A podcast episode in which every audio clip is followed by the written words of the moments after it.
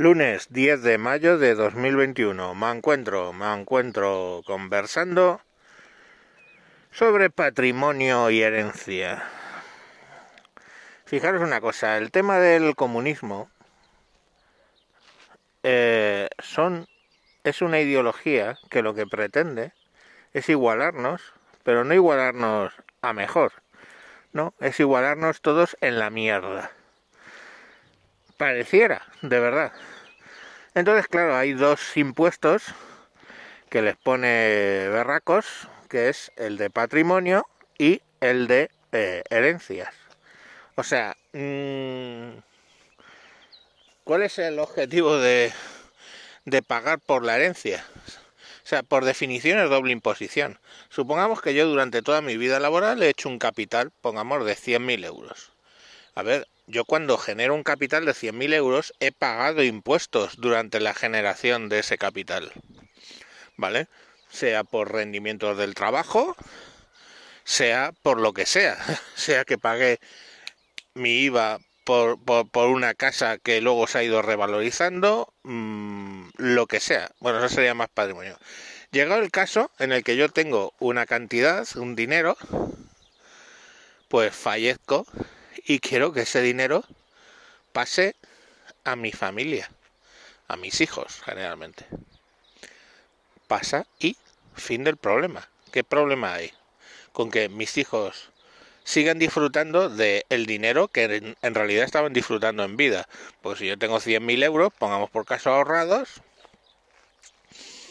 eso mis hijos lo están disfrutando están disfrutando de un nivel de vida que yo he generado con mi esfuerzo y mis impuestos.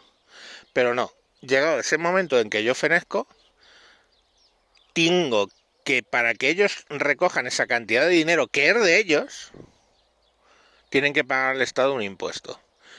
Yo no sé, quizá vosotros le veis alguna lógica. Y si eres de izquierdas, a lo mejor una gran lógica y la podéis explicar, pero las explicaciones que a mí me dan siempre son absurdas absurdas. Son explicaciones del siglo XVIII o del siglo finales del XVIII, principios del XIX, cuando empieza a aparecer, digamos, el comunismo per se. Quiero decir, en aquella época no había clase media. Entonces, mm, solo las clases pudientes tenían algo que heredar. Los trabajadores tenían que heredar como mucho los, la ropa del padre recién muerto si es que tenían que heredar algo. En ese escenario, pues yo puedo entender que en nombre de la solidaridad se pidiera que se pagara por las herencias. O ese es el razonamiento, pero solidaridad, oye, yo qué quieres que te diga. Pero es que ahora no es así la sociedad.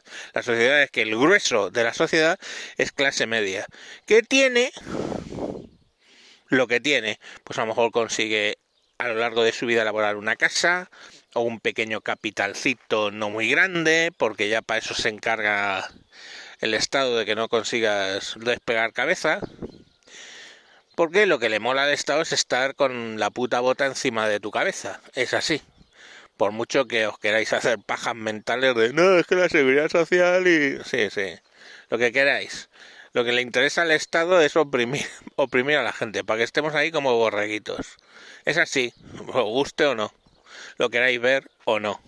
Entonces, claro, la herramienta cojonuda para que no pueda levantar ni Dios cabeza es que a la hora de que tú tienes que heredar, tengas que pagar un porcentaje. Y encima es un porcentaje eh, pues prácticamente fijo. Entonces dices, joder, yo, pongamos por caso, si tengo que pagar un 10% de lo poquito que he hecho, para mí eso pesa bastante más que el 10%, ya os digo yo, para alguien que realmente es pudiente. Pero bueno, esos son lo de los, impresos, los, impuestos tal como los generan, ¿no?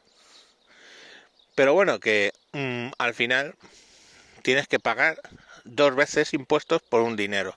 Y eso es lo que siempre es mm, bastante lamentable.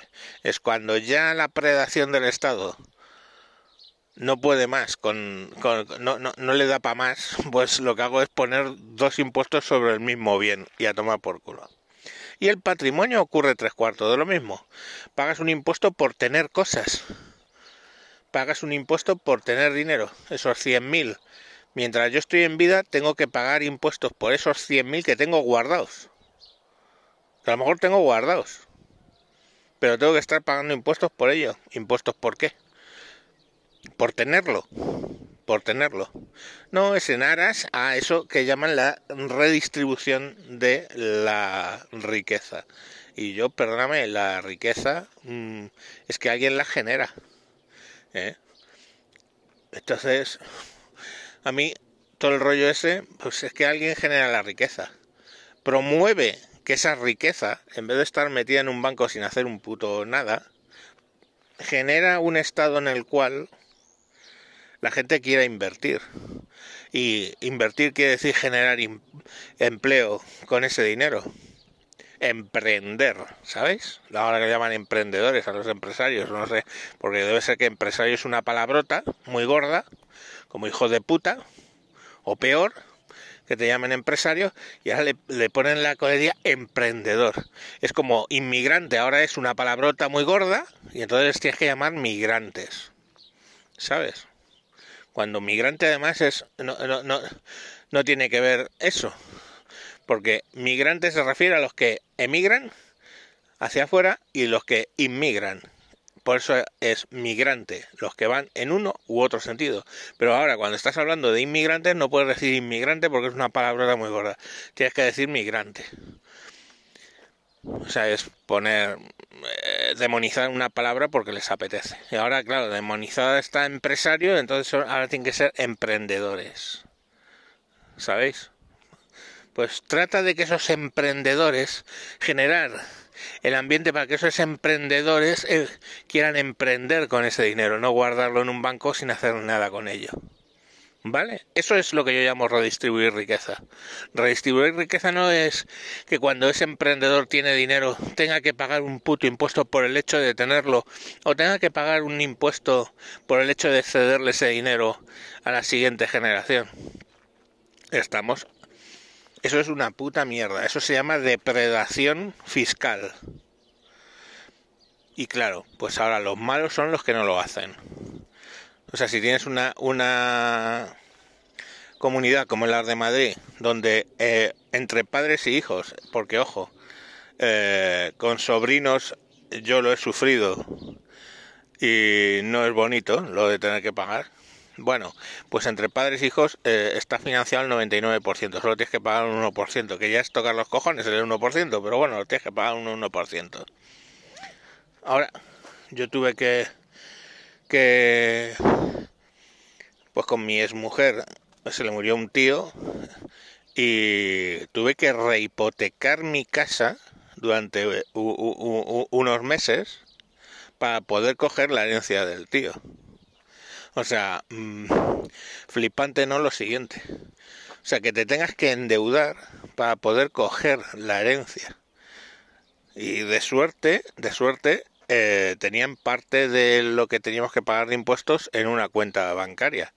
Entonces lo de la cuenta bancaria se fue a pagar impuestos más rehipotecar mi casa en parte para poder pagar impuestos para luego recoger el dinero más que el dinero eh, un, par de casas que, que heredó mi exmujer venderlas y una vez vendidas poder pagar, volver a, poner el dinero que habíamos rehipotecado en la casa. Si ustedes ven eso normal, pues yo no lo veo. Porque eso lo pudimos hacer nosotros porque teníamos, gracias a, nuestro esfuerzo, dos empleos con unos salarios razonablemente altos.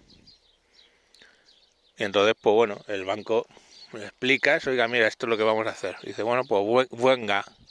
Pero gente que no tiene eh, ese poder adquisitivo, que lo que tiene que hacer es renunciar a la renunciar a la herencia porque no tienen el dinero para pagar los impuestos de esa herencia.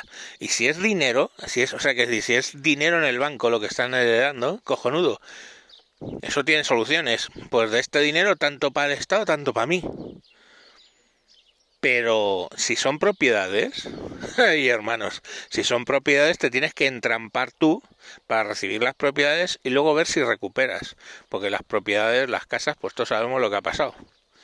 Porque claro, ahí está luego la, la, la segunda, que es que el Estado te tase la casa en unos precios que no vas a conseguir porque el, el mercado está en caída libre.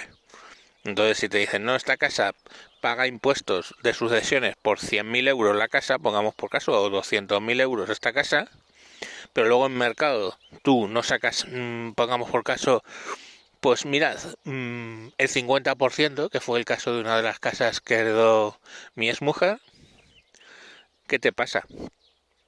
Que palmar dinero, ¿eh? Puede llegar el caso a que palmer dinero. Entonces, mucha, mucha gente simplemente no acepta la herencia. ¿Y sabéis lo que pasa cuando no aceptas una herencia? ¿Quién se la queda? Venga, hombre, os doy unos segundos. Tic, tac, tic, tac, se la queda el Estado. Entonces es un win, win, win, requete win para el Estado que te cagas. ¿Por qué? Porque si no puedes pagarlo, me lo quedo yo. Si lo pagas, me lo quedo yo. La plusvalía, me la quedo yo. Así que es todo me lo quedo yo. Pero nada, oye, eh, sed felices y pagad impuestos. Adiós.